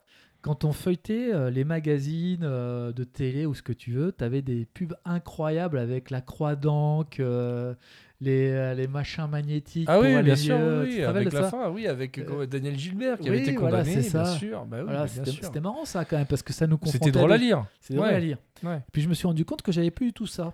Alors je me suis dit tiens qu'est-ce que je pourrais faire pour euh, donc chaque fois que je vais sur les sites tu sais on te dit voulez-vous partager vos données personnelles Hum, je dis non hum, et puis des fois c'est un peu chiant parce qu'il faut aller hum. sur euh, Tu la veux page dire suivante, sur le truc de cookie qui s'ouvre et qui voilà. fait chier tout le monde voilà là et moi j'y vais et moi j'y vais systématiquement et je dis non Ouais. refuser tout euh, s'il faut je prends mon Mhm. temps de faire les 5 De cocher tout. voilà. Hum. et alors du coup j'ai vu revenir les fameuses pubs Mais c'est bien fait pour toi. Mais non, ça me fait marrer, c'est sympa, ça me change. Euh, au lieu d'avoir toujours les- des pubs de trucs de geek, j'ai des trucs comme ça. Et moi, ça me fait marrer. Et ça veut dire, à un moment donné, je me dis, tiens, ça y est. Ça y est, ils savent plus qui je suis quoi. Exactement. Mm. Et ça me fait super plaisir d'arriver à ça. Le vrai, le vrai risque, il est pour la démocratie. Le vrai risque, il est pour la démocratie. Il est pour ce qu'on a vu, par exemple, sur le Brexit. euh, avec des campagnes Facebook, euh, ce que je te dis est paru Mm. dans la presse, hein, euh, non, avec sûr. Cambridge Analytics, euh, avec des campagnes Facebook qui étaient ciblées sur les gens qui doutaient et qui leur faisaient des faux témoignages, ainsi de suite. Mm. Donc, plus on en sait sur toi, et plus d'un point de vue influence, on va pouvoir t'influencer.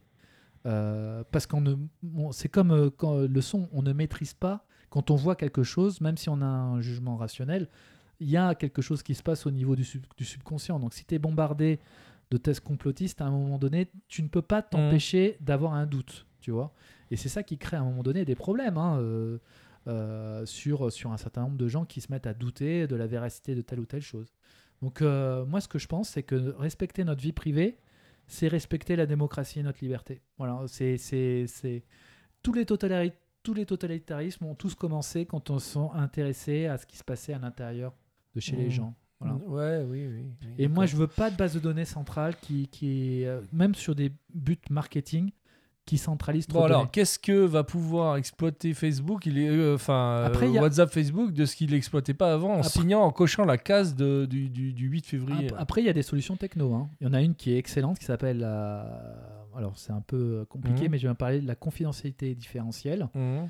qui euh, est prônée par Apple et qui euh, dit, bon, ben, même si vous avez des grandes bases de données sur les gens, il y a certaines techniques qui font que quelqu'un qui va aller interroger la base de données n'arrivera jamais à reconstituer tous les éléments sur Paul ou Oui, sur mais Max. est-ce oui, mais est-ce que c'est ça, c'est fort. Oui, Ça, c'est fort. Ça, ça, ça va rassurer euh, chaque individu, mais au fond, la, la, la, la donnée, euh, la- la- comment on appelle ça, le big data. Oui. Finalement, c'est finalement ça qu'il faut exploiter. On s'en fout de savoir euh, si c'est Pierre-Paul Jacques qui, Oui. a- qui est d'accord avec ça. L'important, c'est de savoir proportionnellement qui c'est qui est d'accord avec ça. Voilà, non, mais surtout, il faut que le big data Ça va te protéger individuellement, mais la collectivité, elle n'est pas du tout protégée par ça. Et ben justement, avec le confidentialité différentielle, ils y arriveront. C'est-à-dire qu'ils arriveront à ne pas. euh, D'ailleurs, ils sont en train de le mettre en place, à ne pas identifier quand ils interrogent une base de données un individu, parce qu'aujourd'hui, avec 3 ou 4 data, de lieu et de date, Oui, mais tu peux identifier. Oui, mais moi, moi je me sens euh, individuellement euh, peut-être menacé par euh, telle ou telle info qu'il pourrait y avoir sur moi, sur ce que j'aime pour me vendre tel ou tel produit. Ok, d'accord. Mais ce que je, ce- ce- ce- mon opinion personnelle n'a d'intérêt que quand on la, quand on l'agglomère à toutes les autres opinions. Enfin, je veux dire en termes de démocratie. Mais je- je- Donc le big data, si on te dit non, non, ne t'inquiétez pas, big data, on n'exploite que la, la- que, euh, que la donnée euh, brute mélangée avec les autres et on pourra jamais vous remonter, mais je m'en fous. Mais est-ce que tu es au courant de l'expérience de Netflix qui s'est passée malheureuse? Netflix a, a communiqué à des gens qui voulaient faire de la recherche en data euh, les données de lecture des films et les heures euh, d'un certain nombre de users. Je ne sais Mhm. plus si c'est 10 000, 1000, euh, voilà. Mhm. Et donc, tout ce qu'un user X avait vu sur Netflix. On est d'accord. Et sur Netflix, tu as tous les styles, tous les. Donc, euh, et tu peux finalement, au bout d'un moment, eh ben, les, les gens, les chercheurs ont réussi à identifier, je crois, 80 ou 90% des gens. Uniquement par l'heure de visionnage du film, le film, euh, ils ont réussi à identifier l'identité des gens. Mais c'est sûr. Et donc, non, mais après, est-ce que moi j'ai envie de voir, que tout le monde sache, euh, tous les films que j'ai vus sur Netflix Bah, Il y a peut-être des films qui, qui reflètent mon opinion politique. Ouais. Euh, si on voit que je vois toujours le même genre de film, et j'ai pas envie que les gens à mon travail le sachent, les gens. euh, tu vois, c'est. Non, c'est juste non. Donc, je pense que. Et il y a eu aussi d'autres expériences sur les bases de données médicales, avec des gens qui pouvaient être ou non infectés, euh, HIV ou ce que tu veux. Et est-ce que Non, les gens sans peuvent... chercher à chiver, euh, ben Covid. Oui. Alors Covid, il faut faire une base de données euh, et marquer individuellement qu'on a le Covid, qu'on est passé hier au supermarché machin ou pas? Alors, le Parce que à chaque fois, à chaque fois qu'on essaie d'atteindre ta liberté, euh, c'est sous- c'est c'est bien souvent pour une bonne raison. Non, Enfin, je veux dire, il y a un curseur sécurité-liberté quand même. Il existe bien, ce curseur. Et si ton nom figure dans la base Covid, Ouais. et qu'un jour tu veuilles euh, te faire assurer, est-ce Ouais. que l'assureur va Ouais. euh, te faire une prime différente suivant que tu as eu le Covid ou pas tu Eh vois ben, est-ce qu'il faut ou pas? Mais moi je pense pas. Je pense qu'à un moment Non, mais donné, est-ce qu'il faut, euh, oui, mais est-ce qu'il faut euh, quand même le faire parce que euh, il faut remonter, il faut pouvoir tracer le virus? Non, mais qui a un passeport Oui, d'accord. Non, mais attends, attention. Moi, je pense que certaines bases de données sont nécessaires. Attention, hein, je dis pas Mm. qu'il faut que tout soit. Je dis juste que l'exploitation des bases de données par des sociétés privées à des fins commerciales doit être vraiment euh, encadrée, euh, RGPD, et que quand tu as des sociétés privées qui se mettent à imposer à des gens, après que ces gens soient inscrits euh, et finalement bien accrochés, on change les règles du jeu. Moi, ça me va pas. Voilà. Mais je trouve, mais je Mmh, suis pas oui, tout seul puisqu'ils ils ont l'air de faire marche arrière. hein. Bon, ok. Donc euh, Ils ont l'air de faire bon marche alors arrière. m- bon j'ai compris l'idée générale. Après j'ai pas compris la différence d'avant et après euh, la, la petite croix cochée dans WhatsApp, mais c'est pas grave. En admettant que euh, qu'il faille pas utiliser WhatsApp parce que ils vont utiliser mon truc pour faire je sais pas quoi, euh, je vais vers qui alors? Et ben, Et signal. pourquoi? Et pourquoi? Bah, parce que Signal, a priori, euh, ne communique pas les, les données des utilisateurs. Alors, ça a l'air d'être un logiciel euh, open, enfin free. Ouais. maintenant, je, je, je, je- Donc Signal, eux, c'est des, c'est, c'est de l'humanitaire alors? ouais, oui. Mais il y en a encore. hein, dans, tu sais tout le principe. euh, dans, Ils dans vivent comment Euh, Parce qu'il faut des serveurs. Mais euh, Il faut payer des serveurs pour faire ça, non? Enfin, tu as, euh, tu as- non, mais c'est une bonne question. Je peux pas t'y répondre euh, complètement. Parce que euh, il y a des serveurs. D'ailleurs, les serveurs, à force de dire que WhatsApp ça va pas et de les attirer sur Signal, euh, si j'ai bien compris, il y a eu un moment où ils arrivaient plus à, tu pouvais plus t'inscrire parce qu'il y a eu un problème technique. D'après ce que j'ai compris, mais c'est pas sûr. Mais mais qu'est-ce que voilà, ils- comment ils font pour payer tout ça? Euh, Voilà, moi je suis, je suis, je veux bien, mais surtout que j'ai pas payé un centime pour m'inscrire sur Signal. Peut-être que ça, peut-être, moi je serais en faveur qu'un jour ça, ça soit payant. hein. Moi je te le dis. hein, ouais, euh, mais le problème, c'est que mais- tu vas te confronter. euh, moi, je veux bien aussi, mais le problème de ces systèmes-là, c'est que ton avis, il compte, mais l'avis de tous tes amis à qui tu as envie de parler compte aussi. C'est-à-dire que si tu veux euh, te retrouver à parler tout seul, c'est très bien euh, de dire que je, je suis OK pour payer 20, 20 euros par mois pour être sûr, sûr, sûr que, que machin, ou 10 euros, ou 5 euros, ou même 1 euro. Mais tu as toujours euh, des pimpins autour de toi qui vont dire non, euh, moi je veux pas, je préfère que ça soit gratuit et qu'on m'envoie des pubs. Mais attends, attends, attends. Il y a, il y a- il y a entre les deux. Je pense qu'un jour, ça peut être intégré dans les abonnements téléphoniques. C'est-à-dire dire un truc du style, euh, dans votre abonnement Parce que toi, tu fais confiance à Bouygues, mais pas à WhatsApp. Non, mais que, si je, dis à, Bouygues, euh, SFR ou Orange, euh, euh, bah, je prends un supplément sur mon, truc, mais j'accède à WhatsApp, tu vois. Un peu comme à un moment donné, Mmh. Les musiques en Euh, ligne, les Spotify, Napster, ouais. voilà, tout ça Ouais. était intégré dans les, dans les Mmh. abonnements. Ouais, mais ça, en général, c'est des offres qui sont limitées dans le temps et qui font qu'après, tu t'abonnes. Tu sais, c'est des. on, ver- on verra, mais moi, je- un jour ou l'autre, il y aura, comme on a vu plein de fois avec Sony, ainsi de suite, une belle grosse fuite de données sur les gens, et tout le monde comprendra. Voilà. C'est-à-dire qu'à un moment donné, euh, c'est toujours pareil. On a besoin, euh, nous sommes des entre guillemets des animaux à la base, Mmh. et donc on ne croit que ce qu'on voit, que ce qu'on touche, que ce Mm. qu'on sent, que ce qu'on Et on constate. ne constate un problème que quand il Euh, nous arrive dans Voilà. la gueule. ouais, Donc euh, quand, quand à un moment donné, il va y avoir les données entières des gens euh, qui vont être fuitées vraiment, euh, bah là on dira non mais moi j'ai pas envie que toutes mes données, y compris nominatives, se baladent comme ça quoi. Tu vois. Pour l'instant c'est c'est euh, euh, sur des trucs alternatifs parce que mais à un moment donné ça va quelqu'un va faire ça et ça va être dramatique. Et, euh, et là, je pense que là, à un moment donné, il y aura une réaction euh, et on comprendra. Et donc, mais je pense que les gens commencent à comprendre parce que là, visiblement, en, euh, quelques semaines, il y a eu des millions de gens qui ont basculé sur la, messagerie. Et j'avais envie de te dire, c'est pas peu importe que WhatsApp soit, que Signal soit beaucoup mieux que, WhatsApp. Peut-être pas. Mais l'idée, c'était de montrer à tout le monde qu'à un moment donné, il faut, faut faire attention avec les données personnelles. Ouais, Donc, je suis d'accord, mais que- moi, ça m'a fait un peu l'impression. Alors après, attention, je veux pas lancer des débats qui pourraient être clivants. Mais euh, ça m'a fait penser aux mecs euh, qui veulent pas se faire vacciner, tu vois. voilà. Bon après, euh, je sais pas, ça sentait la surréaction, euh, machin, euh, voilà. Et puis quand euh, après, bon, mis à part toi, bien évidemment, cher Max. Mais quand j'ai vu les gens qui m'écrivaient, qui quittaient machin, c'était jamais le haut du panier, quoi. À part toi, hein, je, te, je, le répète. Parce que bon, t'as poussé la réflexion. Moi, je sais, c'est pour ça que je t'ai posé la question à toi. Je sais que tu as fouillé le sujet, je sais que c'est des, des- des sujets que, que tu as, que tu as déjà explorés. Quoi. Euh, voilà, je voulais savoir quel était le risque, machin. Bon, Non, mais c'est vraiment. c'est bien, on en a discuté, machin. Je suis pas ultra convaincu. C'est vraiment. Alors, bon, on en reparlera, Ouais. mais c'est vraiment inquiétant. Je, je- je le dis, euh, c'est vraiment inquiétant et je pense que c'est la principale menace contre la démocratie. Avec euh, quelque part le fait que euh, les réseaux sociaux permettent un discours hyper dur Mm. euh, les uns vis-à-vis des autres. Ouais, bon, ça, sans on- contrainte. Ouais, ça faudra faire un sujet. Euh, alors, moi, juste pour continuer un peu euh, sur le sujet de l'algorithme, quand on arrive au bout de l'algorithme qui euh, te propose des trucs que tu aimes bien et qu'après il faut aller au-delà, je t'ai dit au dernier épisode que je m'étais inscrit, j'avais pris l'abonnement Canal, MyCanal, là, avec un certain nombre de, de- de séries dont on a discuté.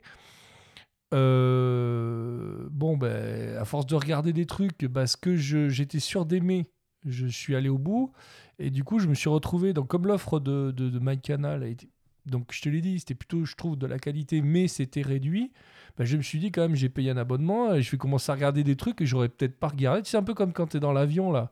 Tu es dans l'avion, tu te dis merde, je vais regarder quoi comme film, puis tu te retrouves à regarder euh, des trucs que tu n'aurais jamais eu l'idée d'aller voir au Cinoche. Bah c'est pareil, là je me suis mis à regarder euh, des trucs que, euh, je, que, le, que un algorithme sensé ne m'aurait pas proposé. Voilà. Tant mieux. Euh, voilà, donc tu vois comme quoi une offre réduite peut t'amener à t'ouvrir l'esprit si t'es un peu radin comme moi, à te dire attends, Voilà. j'ai payé 6 balles, je Bah vais oui. quand même aller au bout du, du catalogue. Euh, et bah écoute, bah oui, ça a marché, j'ai regardé des trucs et ça ça m'a plutôt plu. Donc j'ai suivi déjà leur, leur euh, campagne de pub euh, tout à fait. euh, voilà, j'étais une victime de la pub, alors pas d'Amazon mais de Canal. euh, qui ont fait la pub de sa série OVNI, là, je sais pas si tu as vu la, la- la pub, donc il y a une série OVNI, euh, qui, euh, bah, écoute, au début, tu vois, j'aurais pas regardé, mais bon, vu que j'avais quasiment plus que ça à voir et qu'il me tannait, je me suis dit, bon, allez, je vais quand même essayer, je vais regarder quelques minutes, et puis bon, voilà. J'ai regardé quelques minutes, je suis allé au bout de l'épisode, je me suis dit, tiens, je vais regarder le suivant, et puis je me suis laissé emporter sur euh, l'ensemble de la saison, qui est pas super longue.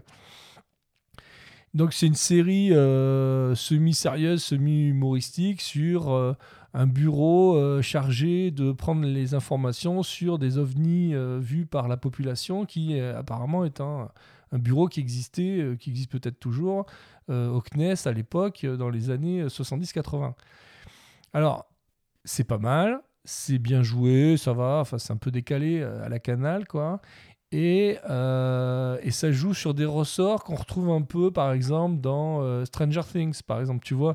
C'est-à-dire, ça joue sur des ressorts de nostalgie. euh, tu vas retrouver la tapisserie que tu avais chez Tonton Machin. Voilà, c'est les Ouais. années 70-80 à fond. Génial. Il joue là-dessus, machin, et c'est franchement pas mal. Bon, voilà, c'est assez amusant. Euh, et ça vaut le coup, voilà. Si t'as si t'as payé Canal maintenant, ben regarde-le, ça fait partie de ton offre, donc tu peux perdre un peu de temps à regarder ça. Ça détend et c'est pas mal et c'est un peu original.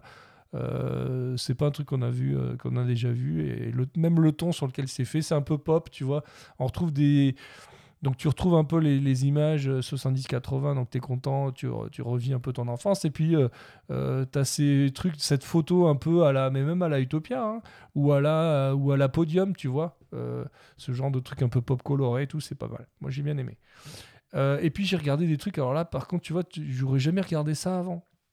J'ai regardé euh, un remix français de la série britannique Fleabag. Je sais pas si tu connais Fleabag. Bon, il y a deux saisons, c'est un truc de gonzesse.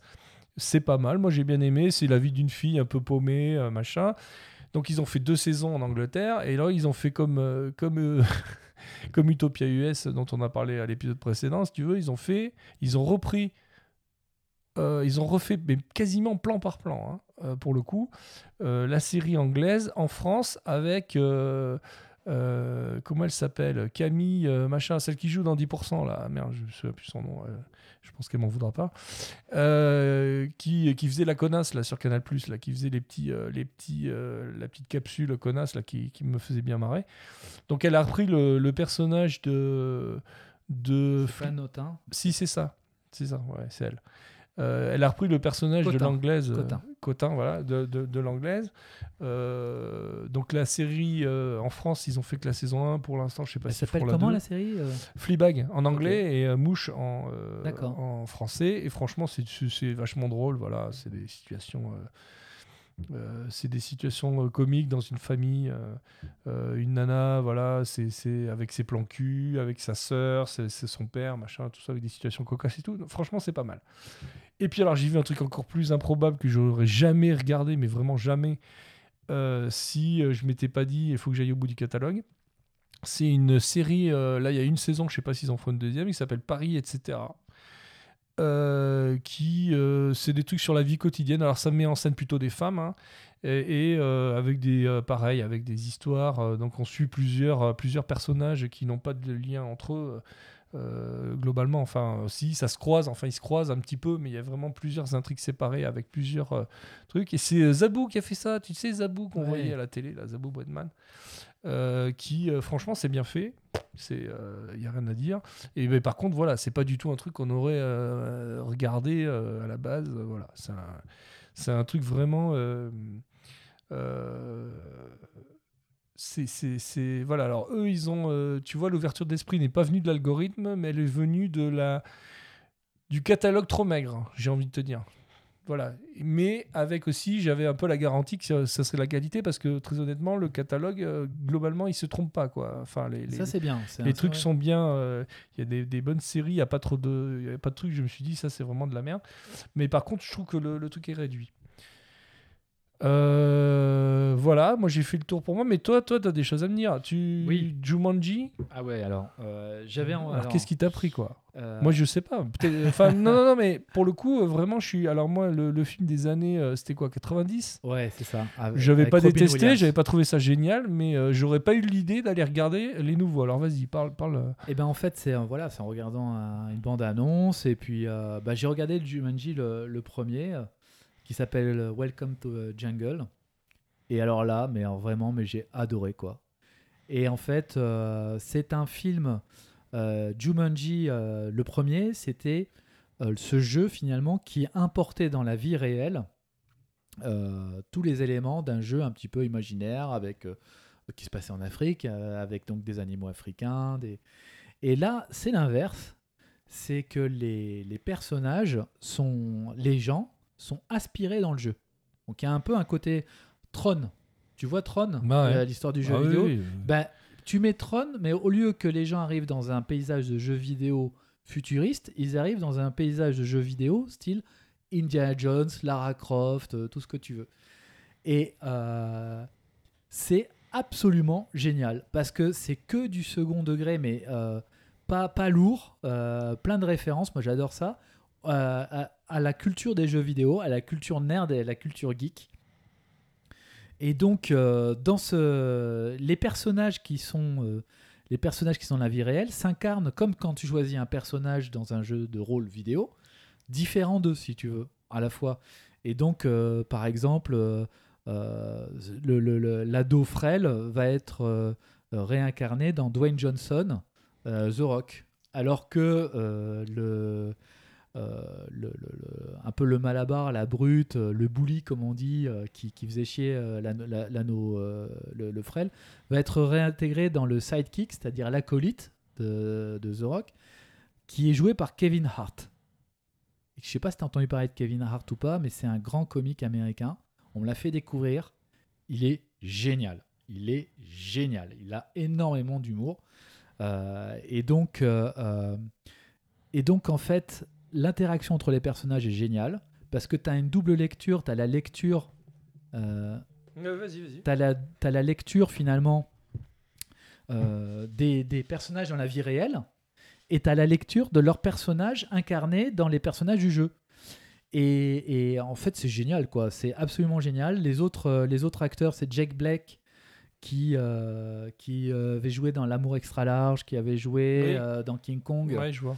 et qui donc on est d'accord hein, c'est un petit gros barbu et en fait c'est la cheerleader du, du lycée la blonde super pulpeuse et canon qui s'incarne dans Jake Black et en fait c'est génial parce que tu le vois qui parle comme une ado blonde Mais, mon dieu mais mon dieu qu'est-ce qui m'arrive? Et ainsi de suite et, Et c'est les deux, les deux, les deux euh, sont pareils? Ah, les deux, et les le deux 1 sont... et le 2 Ouais, ouais.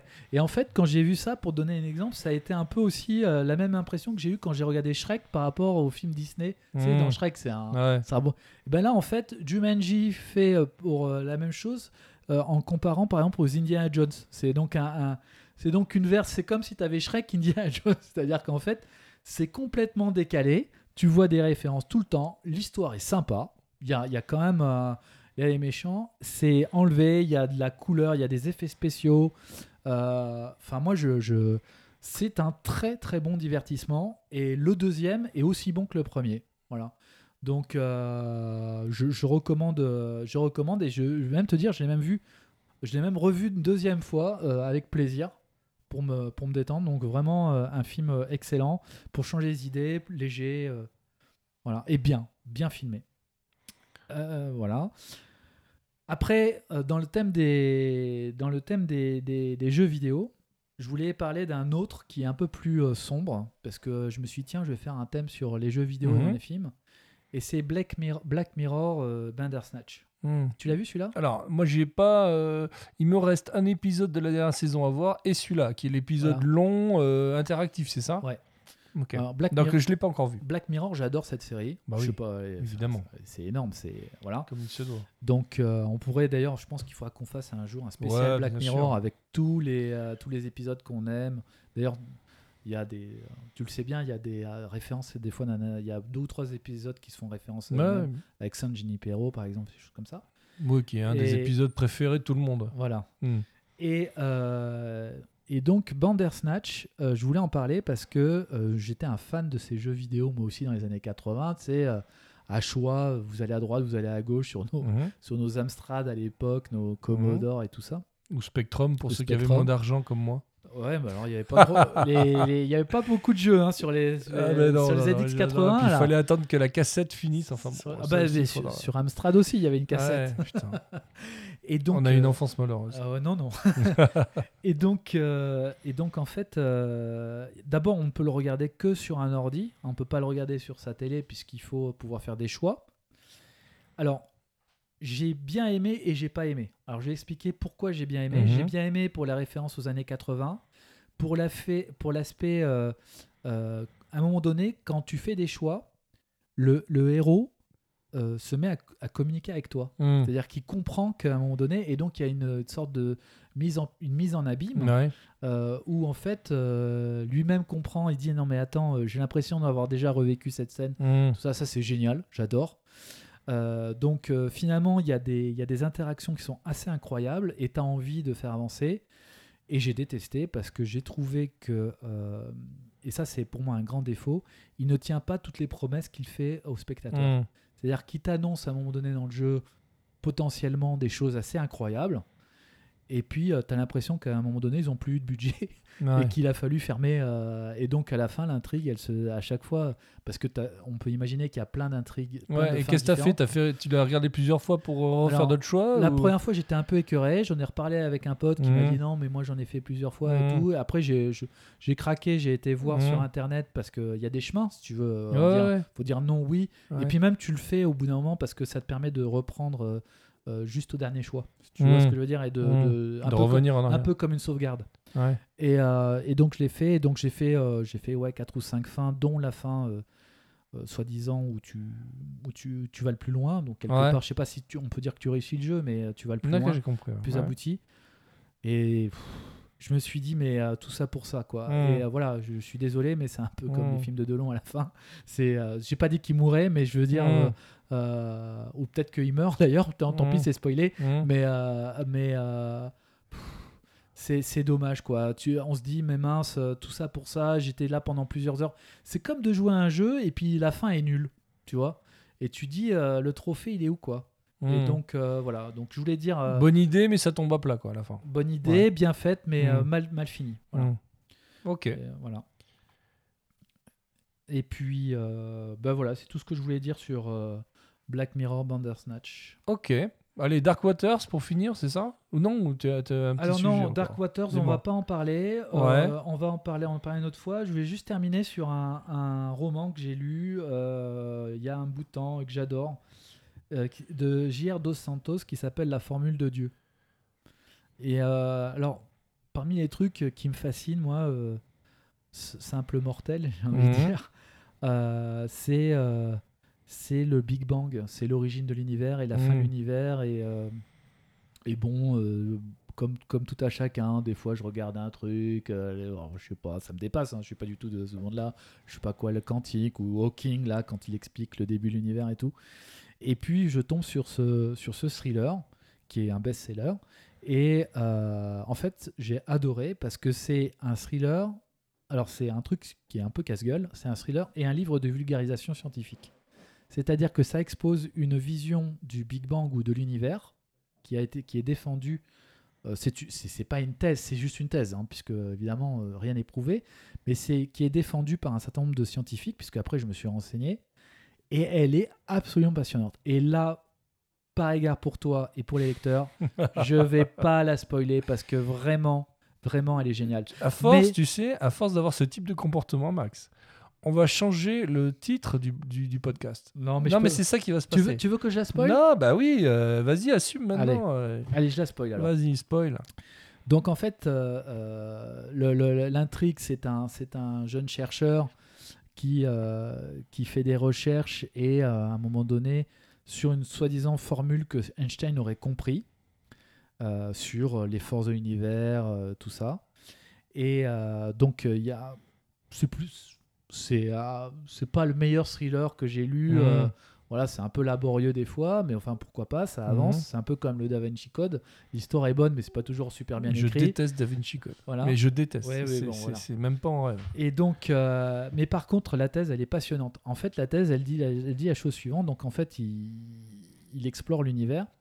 Et puis, à un moment donné, il dit, euh, mais euh, comment c'est possible que toutes les constantes euh, qui forment notre univers, donc la constante des électrons, Mhm. la constante de Planck, tout ce que tu veux, les- euh, soient aussi bien réglées. C'est-à-dire qu'à un moment donné, euh, ils expliquent qu'il y aurait, genre, dans une constante avec je sais pas combien de décimales, voire infini à la virgule, tu aurais un changement de décimale dans un des trucs, ça ne marche pas. Mhm. D'accord? Donc, le fait qu'on soit dans un univers et que tout soit aussi bien coordonné, ça interroge, quoi. Tu vois, à un moment donné, comment c'est possible que tu prennes un grand Big Bang et qu'à la fin du Big Bang, tu des atomes qui permettent de faire. Parce que, en fait, en gros, euh, les planètes, pour qu'elles arrivent, il fallait que les atomes aient telle chose, et ainsi de suite. Et Mhm. tout- toutes les constantes, les unes par rapport aux autres, sont toutes euh, incroyables. Et donc, à un moment donné, se pose la question de est-ce qu'il y a un Dieu qui est derrière tout ça? Mhm. Et, euh, et là où ça va plus loin, c'est qu'en fait, il y a une tentative, une hypothèse de rationalisation de ce Dieu. Et ça, c'est dans la dernière partie du roman, et je te promets, mais je me disais, mais non, ils vont pas aller jusque-là quand même. Et en fait, je, vais te la faire courte, mais en gros, la, théorie, c'est d'expliquer qu'en fait, euh, l'univers se contracte, l'univers a un Big Bang, vit et meurt. D'accord? Il y a plusieurs théories, mais celle-là, euh, soit une expansion permanente, soit une recontraction. Et euh, donc, euh, un peu comme si c'était un grand trou noir, c'est-à-dire que tout Mhm. ce qui était, tout ce qui s'était étendu redevient comprimé, si tu veux. Et donc, ils disent, mais en fait, que se passerait-il si à un moment donné, une intelligence pouvait arriver à comprendre que l'univers et avait la- les ressources pour pouvoir pour essayer de survivre d'univers en univers? Et donc leur idée a été de dire ben voilà, en fait cette intelligence, elle est probablement arrivée il y a plusieurs cycles de contraction et de Big Bang de l'univers. C'était probablement une intelligence artificielle dans la mesure où seule une intelligence à base d'atomes de silicium peut avoir la durée de vie suffisante pour pouvoir concevoir et comprendre l'univers.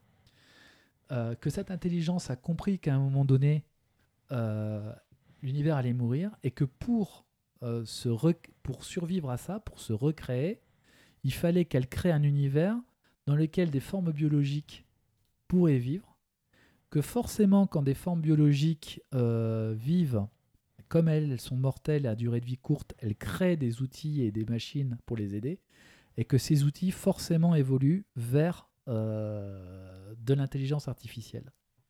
Et donc en fait, euh, en quelque sorte, l'homme serait l'outil pour recréer à chaque fois, de cycle en cycle, des intelligences euh, artificielles, l'homme et puis d'autres espèces. Et donc j'ai trouvé ça euh, assez passionnant parce que tout est rationnel, tout est expliqué. C'est juste une thèse. Moi, je ne te dis pas que j'y crois. Je te dis juste que j'ai trouvé ça intéressant Mhm. de voir pour une fois une explication rationnelle de A à B sur les cycles de création et de mort de l'univers. Et j'ai, enfin, moi, j'avais la tête qui tournait quand j'ai lu ce Mhm. bouquin euh, parce que je me suis dit, mais c'est incroyable. Euh, et pourquoi pas? Et pourquoi pas? Alors, ça rend humble puisque on devient juste les, servi- les Mhm. serviteurs de la ça, machine. ouais. Mais euh, et la manière dont il explique petit à petit toutes les constantes, c'est assez incroyable. Voilà, donc je te le laisse pour le, si tu veux quand même le Ouais, lire. ouais, bah écoute. Euh, euh, parce que c'est mieux expliqué que ce que je dis, donc de toute manière tu apprendras plus de choses, mhm. Parce que là je te le cite de mémoire. Mais c'est un best-seller, donc visiblement je suis pas tout seul à avoir à craquer pour Avoir ce accroché. film. Et, euh, et bonne lecture. Voilà. Très bien. Bah écoute, moi, euh, je finis euh, comme d'habitude sur un compte YouTube. Alors, euh, la dernière fois, je t'avais parlé d'un truc, euh, Stevie T, évidemment, je suis sûr que tu as regardé. Alors là, je vais. Alors, moi, tu sais, je suis pas du tout fan des, des trucs de bouffe, tu sais, des, des top chefs, machin. là. Mais. et je suis pas non plus fan de, de Best. Mais Etche Best, écoute, il a fait une petite chaîne YouTube où il est chez lui. Euh, parce que bon, alors entre le confinement où il peut pas faire tourner son resto, et puis les, les manifs, euh, enfin les, les différentes activités euh, de, pour gueuler, pour dire qu'il faut revoir les restos, tout ça, il a peut-être un peu de temps à perdre. Donc il est chez lui dans sa cuisine, machin, et franchement, il fait des recettes vraiment, mais alors super basiques. Mais quand je dis super basique, c'est voilà que tu fais en vraiment 5 minutes.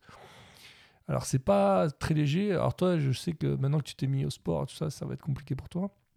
Mais t'as un truc du style, euh, je fais des pâtes avec du fromage et je casse un œuf dessus, tu vois, c'est ce niveau-là, quoi. Mais franchement, le résultat, euh, tu prends du plaisir. Tu prends du gras, mais tu prends du plaisir. Donc tu l'es fait, toi. Euh, T'as essayé de faire ah bah, ça, Bien sûr, j'ai- j'ai- bah, du coup, tu vois, ça prend 5 minutes. Et alors, t'as un truc, c'est le sandwich à la bavette. Euh, tu coupes, alors faut prendre du bon pain, faut prendre de la bonne bavette, de la, alors je, c'est pas la séquence cuisine, mais franchement ça vaut le coup. Et tu te fais un sandwich avec des, de la bavette taillée en, lamelles là, et tu, et tu planes quoi. Donc, euh, alors je sais pas le nom du site, mais je le mettrai, euh, le nom du, du compte, mais je le mettrai dans le truc. Et pour, pour se faire du bien, voilà. Parce Eh que ben, là, on s'est fait du bien la dernière fois avec un petit coup, de, un petit coup à boire. Là, euh, tu rentres chez toi, tu te fais ton sandwich à la bavette. Bon, après, tu bouffes plus pendant une semaine et tu bouffes tes conneries là de, de, de, de, de riz noir au. au au saumon Pokéballs. fumé, voilà, tes Pokéballs. Ok? Ça Bon, bah, écoute, on se dit à la prochaine fois. À la Hein? prochaine. Allez, salut. À la prochaine, Bye.